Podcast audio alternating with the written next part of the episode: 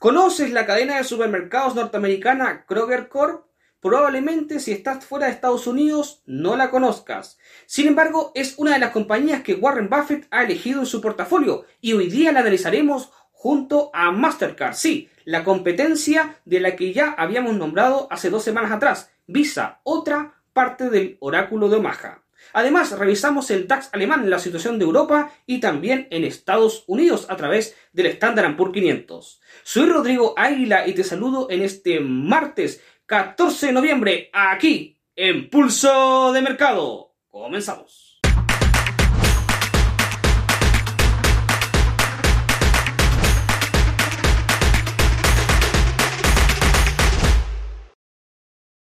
Antes de continuar, te recuerdo que todo el contenido que encontrarás en este canal es solamente de carácter educativo y que los resultados pasados no constituyen para nada garantía alguna de los resultados futuros.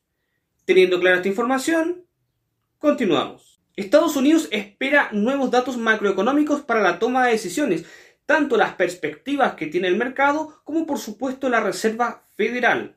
La situación de la inflación es bastante positiva desde mi punto de vista. Si bien es cierto, todavía no se ha conseguido el objetivo del 2%, lo que hemos visto en el último tiempo es un avance, un avance importante hacia el objetivo de la Reserva Federal. Los mercados, a pesar de las últimas palabras de Jerome Powell, que dijeron que podrían seguir subiendo las tasas de interés si es necesario, no creyeron mucho en eso. Si bien es cierto, los principales activos afectados tuvieron una reacción negativa en el momento, al pasar los días de las últimas palabras de Powell, la verdad es que la reacción es de no creerle tanto. Muchos analistas creen de que ya el límite se ha establecido y que no da espacio para mayor subida de tipos. Lo que sí es cierto es que esta verdad solamente se sabrá en el tiempo. Por lo pronto, Estados Unidos va retomando confianza, no solamente en los mercados financieros, sino que también a nivel económico. Y si bien es cierto, las cifras de empleo que ha ido arrojando en los últimos informes han sido muy positivas, también hay que mencionar algo. Estas cifras podrían tener algún sesgo a considerar, que, como por ejemplo, esto no siempre acumula datos de empleos a tiempo completo, sino que la parcialidad en la contratación también aplica como un factor para que una persona o trabajador podría ser considerada contratada, lo que daría una nebulosa idea de que estas cifras no son tan ciertas como podemos nosotros tenerla en nuestra mente. Por lo pronto vamos a ver el avance del Standard Poor's 500 y a ver si nos permite tomar alguna oportunidad de esta semana a la siguiente y también revisando el avance según la semana anterior. Vamos directamente con nuestro SP. Después de un rompimiento fuerte hacia el alza en, en la caída que había tenido digamos, un pequeño canal bajista, el SP, está impulsándose con mucha fuerza en búsqueda de nuevos máximos históricos. Eso es lo que está mostrando el precio claramente. A ver, ¿qué nos está diciendo el MACD? Estamos con vista, ojo, diaria. El MACD está mostrando, ojo, cierto agotamiento que podría haber una caída del precio. Hay que tener miedo respecto a esto. El precio actualmente se encuentra sobre la media móvil de 70 y 200 periodos, o sea, estamos en una tendencia alcista, pero hay que ver qué nos está diciendo el MACD. Para ello vamos a ir a una vista un poquito menor, vista de velas de 4 horas. En 4 horas lo que estamos viendo es que ya no es tan fatalista el alza, por el contrario, el MACD nos muestra bastante confianza y el precio está por encima de las medias móviles mostrándose todavía en punto alcista. Es decir, no solamente en una vista diaria tenemos una posición alcista, sino que también en la vista de 4 horas, donde el MACD nos castiga menos que en la vista diaria. De hecho, en la vista de 4 horas podemos tirar una línea de tendencia para ver si podemos tomar alguna oportunidad un poquito más de corto plazo que la vista diaria. Y tenemos una zona importante porque justamente podemos tomar de impulso los últimos precios anteriores dándonos una verticalidad importante que podemos tomar como una oportunidad, con un ratio riesgo-beneficio, por supuesto, satisfactorio para nuestra parte. Así que muestro ahí con una flecha de color amarillo cuál sería la posición que me gusta para el SP500. Tanto 4 horas como diaria, solamente me gusta. Europa, contrario a lo que se pensaba, está mostrando muy buenos datos macroeconómicos, específicamente a nivel de crecimiento y a nivel de empleo. Si bien es cierto, como hemos comentado en diversas ocasiones aquí en Pulso de Mercado, la situación de Europa no ha estado fácil, sobre todo para Alemania, considerado el gran motor o locomotora de la Unión Europea. Esto desde la invasión de Rusia a Ucrania. Comprendamos también que anterior a ello salíamos de una pandemia, una complicada pandemia que ponía de rodillas al mundo en todo ámbito, desde lo sanitario hasta lo económico. La situación que ha tenido que manejar Christine Lagarde a través del Banco Central Europeo, aplicando aumentos de tipos de interés, no ha sido fácil para ella, sobre todo porque al principio se oponía y la verdad es que la fuerza fue mayor los niveles de inflación en Europa se escaparon tanto de que a Lagarde no le tomó otro camino que simplemente aplicar aumento de tipos, a lo cual lo ha ido haciendo en el tiempo. El objetivo del Banco Central Europeo es claramente el 2%, objetivo que comparte con la Reserva Federal de Estados Unidos. Todavía le queda camino y el riesgo de recesión siempre está tocando la puerta. ¿Qué es lo que nos espera? Bueno, en la próxima reunión de diciembre, incluso por estos datos tan buenos en Europa, se podría esperar un aumento de 25 puntos base como último aumento para este año 2023. Sin embargo, no lo sabremos hasta la fecha correspondiente de esa nueva reunión. Por lo pronto, nosotros vamos a revisar el DAX alemán, que ha tenido un movimiento súper interesante, dándonos una oportunidad en este momento para considerar. Sin entrar en más detalles, vamos a ver directamente cuál sería esta oportunidad de una potencial entrada a considerar. Nuestro DAX alemán, que nos está ofreciendo el índice alemán. La oportunidad es interesante. A ver, veamos. Habíamos roto una tendencia alcista para cambiar una tendencia bajista. Sin embargo, ahí como muestro en el círculo amarillo cuando se rompió la tendencia bajista, vemos que se formó esta nueva tendencia que nuevamente fue rota. A ver, vamos a clonar para ver cómo fue el canal donde se movió el precio hacia la baja. Y ahora vemos que en los últimos días hubo un impulso muy fuerte en Alemania a través del precio, donde si bien es cierto, en este momento el precio se encuentra justo por debajito de la media móvil exponencial de 200 periodos, muestra una fortaleza vertical importante rompiendo el canal. Siempre, siempre, por supuesto, está la posibilidad de que el precio vuelva a caer. Nada es garantizado aquí. Lo que sí es cierto es que la fortaleza con que se rompió el precio nos da un muy buen indicio de que el precio de nuevamente puede irse hacia arriba en búsqueda de la última resistencia conocida en sus máximos anteriores, que ya habíamos visto en análisis antes de aquí del DAX. A ver, si tomamos una posición en este momento me gusta y única opción tomaría una opción alcista, yo obviamente iría por un ratio acorde, mínimo 1 a 2. Esto me da una perspectiva normal y realista de que si el peso se regresa ya significa que va a volver a su canal bajista, pero que si va al alza puedo ir por un objetivo, un profit de dos veces el riesgo que yo tome. Así que me gusta esta opción y me voy a decantar por mantenerme en ello. Coloco ahí dibujo con esta flecha amarilla por si tienes alguna duda de cuál es mi posición al respecto. Por supuesto, puede que la verticalidad del movimiento se vea un poco influenciada y no sea tan fuerte como hoy día lo estamos viendo.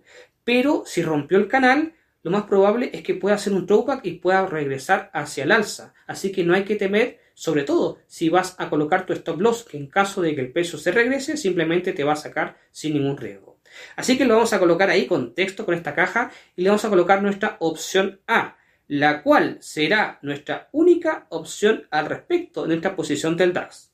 Ya la próxima semana veremos el avance del índice alemán y veremos si estuvimos cerca o lejos. El 31 de enero de 2024, ya el próximo año, presentará sus próximos resultados trimestrales una de las compañías más importantes y reconocidas a nivel global, donde su logo pues es casi reconocido por cada habitante del planeta. Se trata de una empresa que trabaja en el sector financiero, pero que hoy día se considera más una empresa de tecnología. Se trata de Mastercard.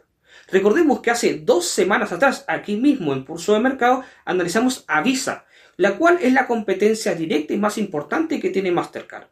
¿Qué tiene que ver Visa? Bueno, Visa tiene una presencia importante dentro del portafolio de Berkshire Hathaway y también lo tiene Mastercard. ¿Qué significa? Que el oráculo de Omaha, pues Warren Buffett está diversificando entre los dos logos más comunes que encontramos entre los plásticos tanto de tarjetas de débito como de tarjetas de crédito. El rendimiento que ha obtenido en los últimos 12 meses Mastercard ha sido interesante.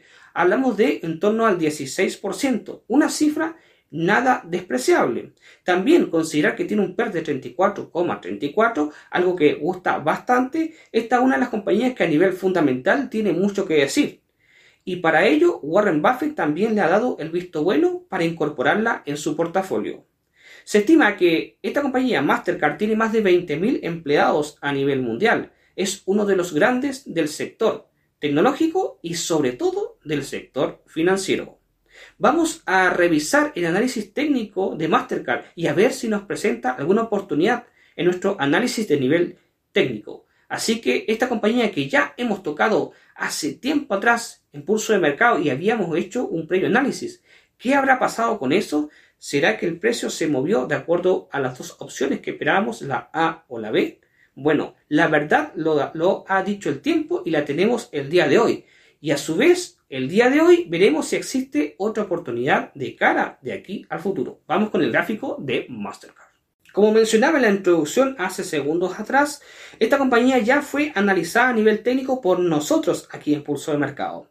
Y bueno, nosotros habíamos tomado dos opciones, la A o la B. Vemos que el precio se decantó por la opción B, rompió la tendencia bajista, lo cual me alegra bastante, aunque no haya sido nuestra elección primaria. ¿Por qué? Porque siempre compañías que me gustan muchísimo, me gusta que vayan al alza. Así que que se haya recuperado saliendo del rango negativo, bajista, me alegra bastante. Así que la opción tomó, el precio tomó la opción B. Y si hubieses tomado la opción B, hubieses ya tomado beneficio. Así que nuestro análisis estuvo correcto. Ahora, ¿cuál es la situación actual del precio? ¿Qué es lo que nos importa? El presente de cara al futuro. Bueno, como podemos ver, tiene una línea de color blanco, línea de tendencia, y estamos justamente en una tendencia alcista, en este nuevo, en este nuevo rango que eh, superó al anterior. Y dibujo la otra línea de tendencia para establecer cuál es el rango en el canal que se está moviendo. Me gusta muchísimo porque el precio está de nuevo una caída bastante fuerte que tuvo, rebotó con mucha fuerza hacia el alza y al parecer quiere ir a buscar un nuevo máximo. Em, ¿Qué nos dice el precio respecto a las medias móviles? Se encuentra por encima de la de 70 y 200 y la de 70 por solo 200. O sea, a nivel de medias móviles claramente es una tendencia alcista. ¿Qué más podemos sacar en conclusión? Bueno, vamos viendo cuáles son las zonas donde justamente el precio se va impulsando con nuevos máximos mayores a los anteriores, estableciendo esta tendencia alcista. Dibujo ahí con una flecha de color amarillo por si tienes alguna duda respecto a lo que me estoy refiriendo. Ahora, vamos a la realidad. ¿Qué pasa si entramos en una posición? Supongamos que nos vamos a una posición alcista, que es la que a mí me gusta. En esa oportunidad podemos buscar un ratio riesgo-beneficio acorde, fácilmente un 1 a 2, dando un espacio de que el precio pueda bajar lo suficiente en caso de querer atrapar nuestro stop. Por supuesto, sí, puede haber una caída mayor, incluso por debajo o al nivel del último mínimo que estuvo bastante fuerte hace pocos días atrás. Sin embargo, el impulso fuerte alcista que está mostrando Mastercard me gusta bastante para confiar de que el peso puede seguir en esta tendencia buscando la zona del profit. Así que me gusta bastante lo que estoy viendo. La verdad, yo me decantaría solamente por esta posición alcista comprando. Y si te queda alguna duda, lo marco ahí, lo encierro con este color amarillo y muestra fuertemente lo que estoy comentando. Un golpe de precio hacia el alza en una de las compañías más importantes del sector tecnológico financiero. Fabrica y procesa alimentos y lo distribuye a través de su cadena de supermercados con más de 3.900 establecimientos entre supermercados comunes, tiendas de, conveniencia, farmacias y otro tipo de negocios. Hablamos de una de las empresas más grandes de Estados Unidos y que si bien es cierto a través de su nombre no nos podrá decir mucho para los que vivimos fuera del país de las libertades. Se trata de Kroger Corporation. Un 0.67% es el espacio que ocupa en la cartera de Warren Buffett. ¿Por qué el oráculo de Maja la habrá elegido? Bueno, algunos datos interesantes. Esta compañía cuenta con más de 400.000 empleados entre todas sus dependencias. Y si bien es cierto, en los últimos 12 meses sus resultados han sido algo pobres, con un rendimiento negativo de un 6,2%, tiene un PER bastante elevado, lo que nos da una situación de poder establecer que es una empresa con un valor importante y que esto coincidiría, por supuesto, con el análisis típico de Value Investing de Warren Buffett, el oráculo de Omaha.